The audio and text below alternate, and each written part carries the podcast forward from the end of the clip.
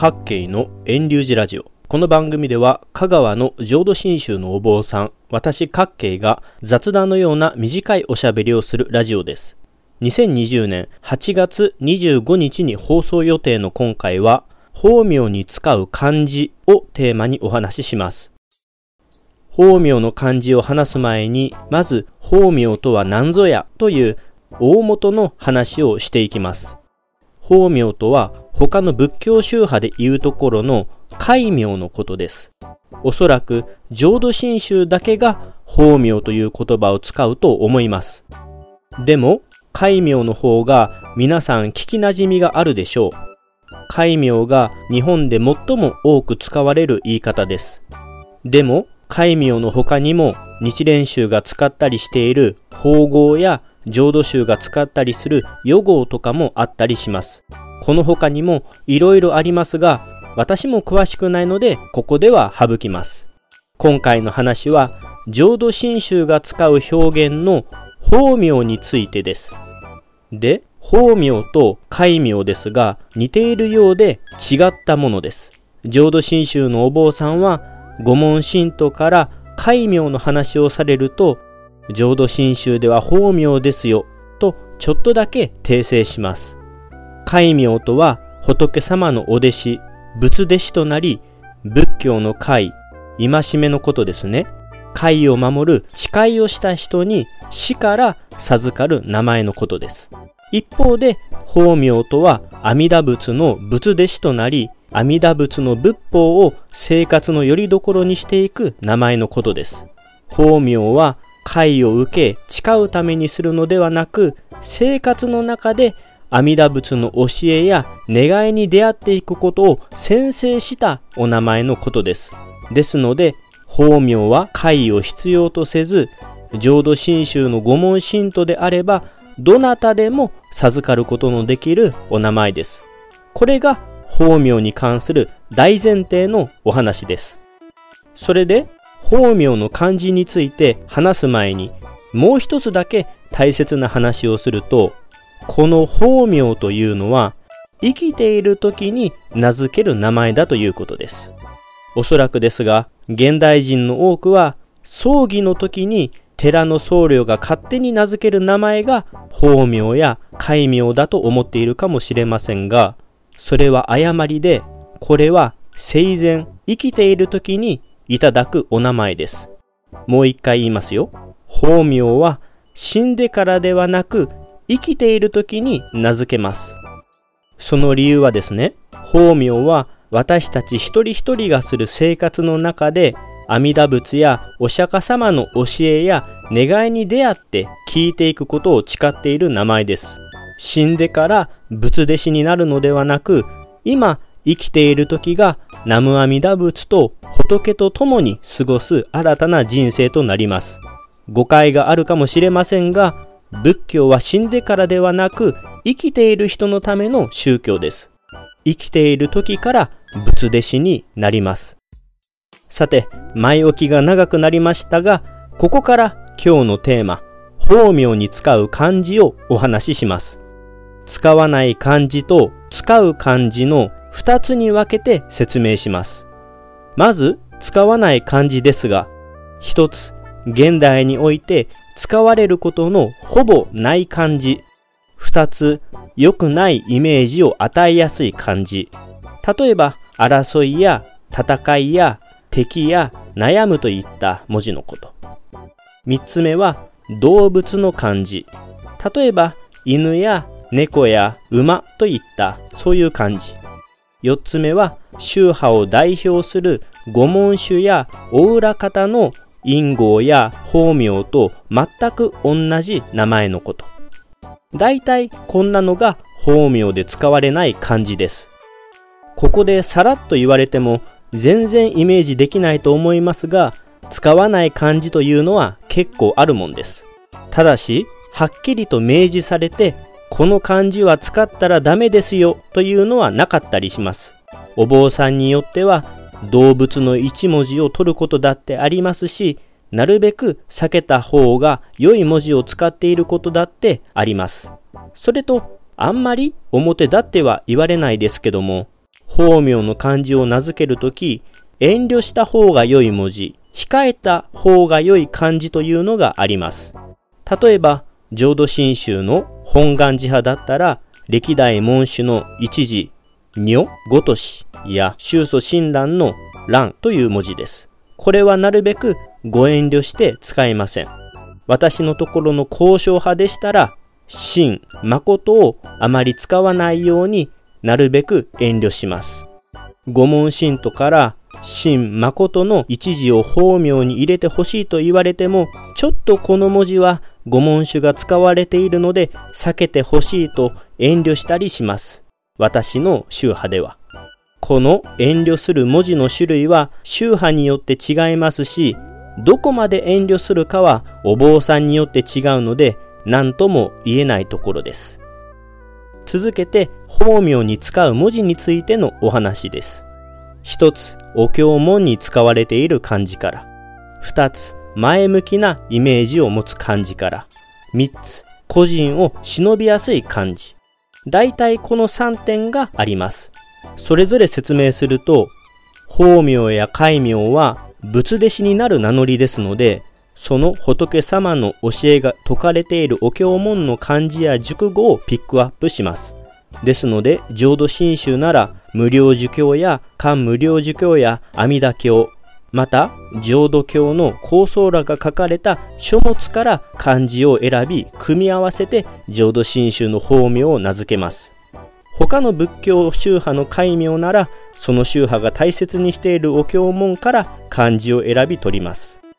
二つ目の前向きな言葉については、使わない漢字の二つ目に挙げた悪いイメージを与える漢字の逆のことで、美しいとか、清らかなとか、お浄土の浄とか、そういった言葉のことです。退くとか、悪いとか、そういった漢字はあんまり前向きな言葉ではないでしょ？ですので、進むとか、善、良いとか、誰が見てもポジティブそうな漢字を使うようにします。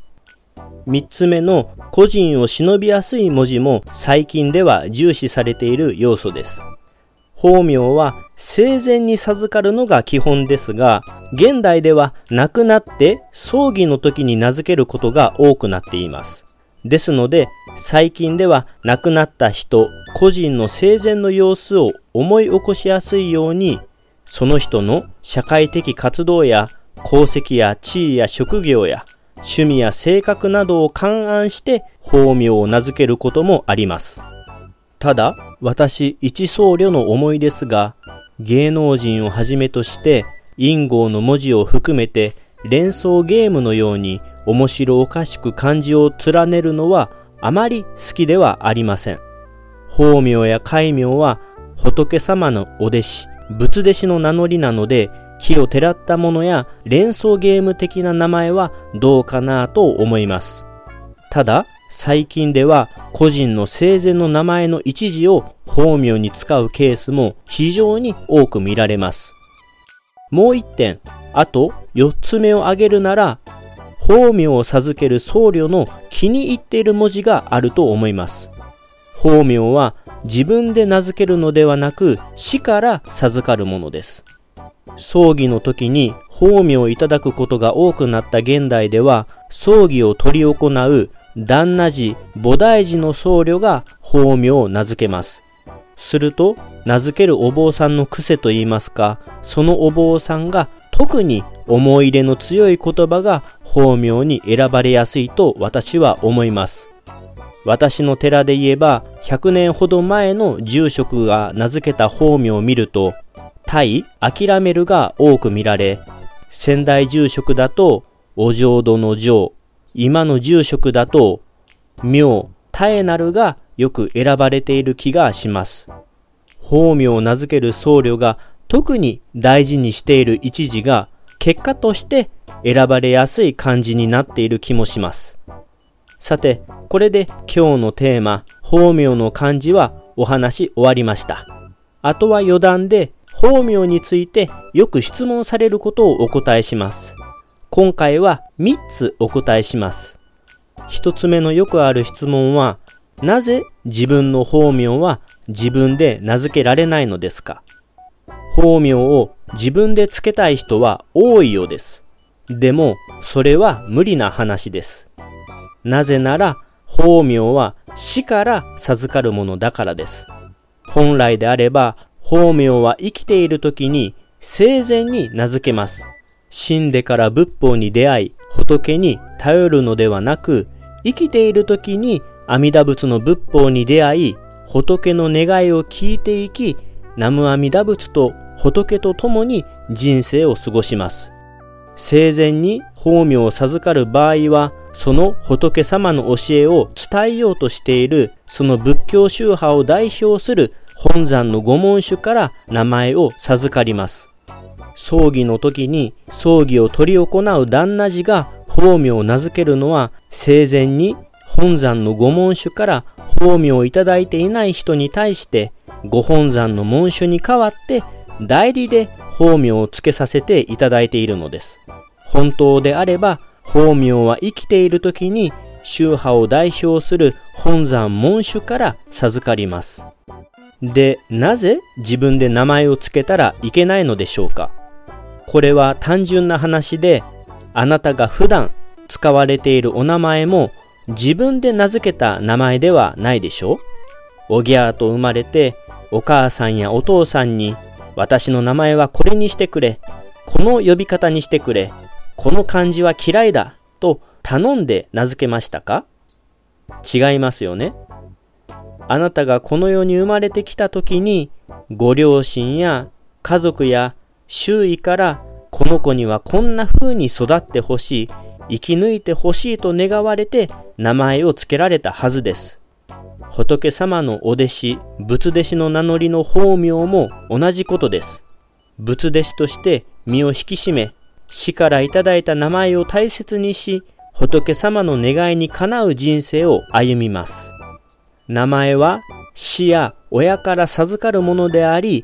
自分でこれがいい、これが気に入った漢字だと名付けるものではないですね。続けて二つ目の質問です。法名はいつの時代から使われているのですか？これはちょっと難しい質問で、大昔のインドのお坊さんも、戒名というか、仏弟子になるときに名前を改めていたそうです。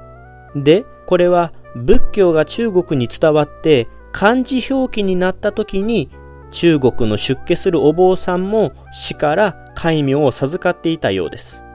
で、現在、法名や戒名には必ず釈の一字が含まれます。これは仏教開祖のお釈迦様、釈尊の釈の一字を冠につけて、私は仏弟子となりましたという証としたんですね。で、現在のこの釈がつけられるようになったのが、4世紀の中国の釈道安というお坊さんからとされているので、現在の法名や戒名の形は1700年弱続いているということになります。ちなみに日本で最初に戒名を授かったのは東大寺を建てた聖武天皇とされます。本当は100人くらい一緒に名前をいただいたようなのですが、とりあえず聖武天皇が第1号ということになっています。中国から初めて日本に正式な仏教の会を伝えた鑑真が東大寺で聖武天皇に会を授けて聖満という勝と満の二文字を与えたとされます。これが754年のことです。ですので日本だと1200年くらいの歴史ということになります。最後に3つ目の質問。法名は必要なのですかという質問です。答えは仏教徒であるならば必ず必要です。繰り返しますが、法名と戒名は違ったものですが、仏弟子である名乗りという点では同じです。この仏様に頼ってお浄土に生まれさせていただく、今のこの人生を歩んでいくという名乗りです。ですので、仏教僧侶を招き、仏教形式の葬儀、仏事をするのであれば、仏弟子の名乗りである法名は必ず必要です。もしあなたが神道やキリスト教など仏様を頼りとしていない教えの人であって、仏教儀式をしないのであれば、法名は必要ありませんよ。お墓や位牌に刻まないといけないからという理由で法名が必要なのではなく、仏弟子であり仏を頼りに生きていく名前が法名です。もしお墓や位牌に刻むのが法名を名付ける理由なら、仏教葬儀をするとき、お坊さんが急いで法名を名付ける必要はないでしょう普段使っていた生命、俗名の名前で葬儀をして、後からゆっくりとお坊さんが法名をつけたらいいじゃないですか。そう思いませんか？そうではなく、この方は仏様のお弟子さんとして葬儀仏事をするから、葬儀を始めるまでに急いでお名前を用意しているんでしょ？よかったら生前のうちに法名を授かっていただけたらなぁと思います。各県のラジオはここで終了します。来週もまた聞いてくださいな。今日の法名の話はちょっといろいろ喋りすぎて難しかったかもしれません。ポッドキャストでも配信していますので iTunes などでレビュー、評価、登録してくれたら嬉しいです。遠流寺各系ブログも続けているので興味のある方はぜひご覧ください。ブログの方ではもう少し詳しく具体例も含めて説明していると思います。まだまだ暑い日も続いていますし、台風もちょうど今日本に近づいてきています。皆さんもお体にお気をつけてお過ごしくださいませ。